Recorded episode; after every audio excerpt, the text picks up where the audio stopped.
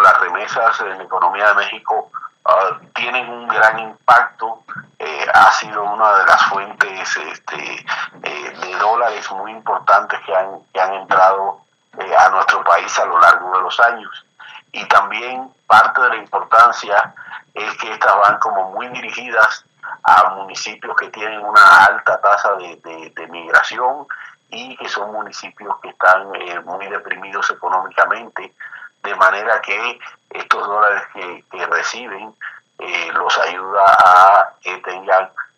una economía más fuerte. Generalmente los canales por los que reciben las remesas eh, los hogares en, México eh, es a través de eh, compañías que se dedican al envío de remesas. este tipo de compañías generalmente cobran una comisión por el envío de los de los dólares a México de, de manera tal que hay como una merma de los recursos por el pago de la comisión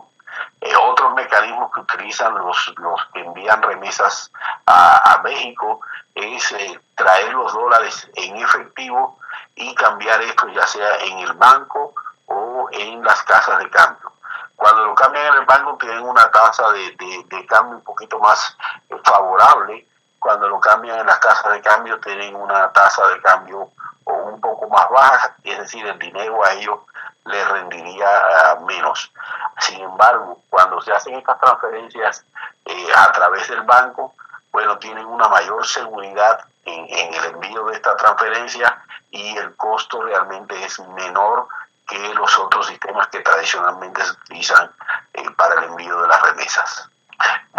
Uno, uno de los principales cambios eh, tiene que ver con esta seguridad para el envío de, su dinero a México, pero también eh, cuando reciben eh, los dólares en México, se va a, dar un tipo de cambio preferencial, que es el tipo de cambio que le dan a los compradores de mayoreo. Y de manera tal que entonces esto le daría más pesos por los dólares que ellos cambien. Pero también tiene todo un conjunto de,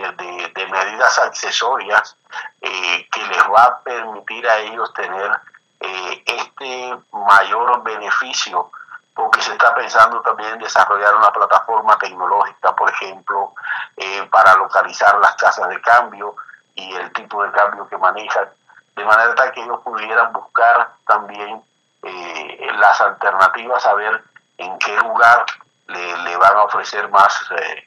pesos por sus dólares. Tendrían también estas tarjetas bancarias eh, o también la posibilidad de comprar unas tarjetas nominadas en pesos cuando cruzan al lado mexicano, entonces ya no tendrían que traer su dinero en efectivo y eh, este tipo de tarjetas las pueden utilizar para eh, hacer sus compras en el lado mexicano. De manera tal, digamos que este, le ofrece más seguridad, le ofrece un mejor tipo de cambio y le ofrecen este, posibilidades de comprar directamente con esas mismas eh, tarjetas en el caso de México.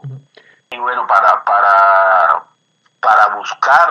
digamos, este, que este beneficio llegue también a las personas que han ido a Estados Unidos sin documentos, eh, hay una posibilidad de la apertura de las cuentas eh, de una manera remota y para esto tendría que utilizar ya sea la matrícula consular o en el caso de que dispongan de pasaporte, eh, utilizar el pasaporte. Pero bueno, sabemos que muchas veces las personas que van sin documentos eh, no llevan este pasaporte. Entonces tendría que, que, ser a través de la autorización de la matrícula consular la, la, que les permitiría hacer eh, esta apertura de cuentas de vía remota ah, para utilizar este mecanismo de la transferencia a través de la banca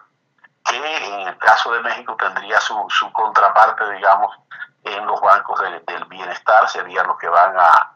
a, tener las cuentas en México que estarían recibiendo eh, estas divisas.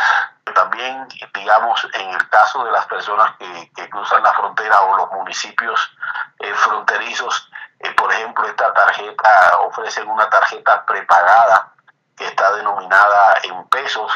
de manera tal entonces que ya no tendrían que traer sus dólares y comprar con los dólares en los comercios mexicanos que también, eh, digamos, eh, es parte de la, de la dinámica cotidiana de las ciudades fronterizas, pero los tipos de cambio que dan las, las tiendas o las casas comerciales eh, son todavía más bajas que los tipos de cambio que tienen los, los, bancos o las casas de cambio de manera tal que les rendiría mucho menos su dinero. Y en este caso, al estar ya nominadas estas tarjetas prepagadas en pesos, entonces ya ellos comprarían en los comercios mexicanos con, con los pesos mexicanos, eh, utilizando el beneficio del tipo de cambio preferencial para el caso de estas tarjetas prepagadas.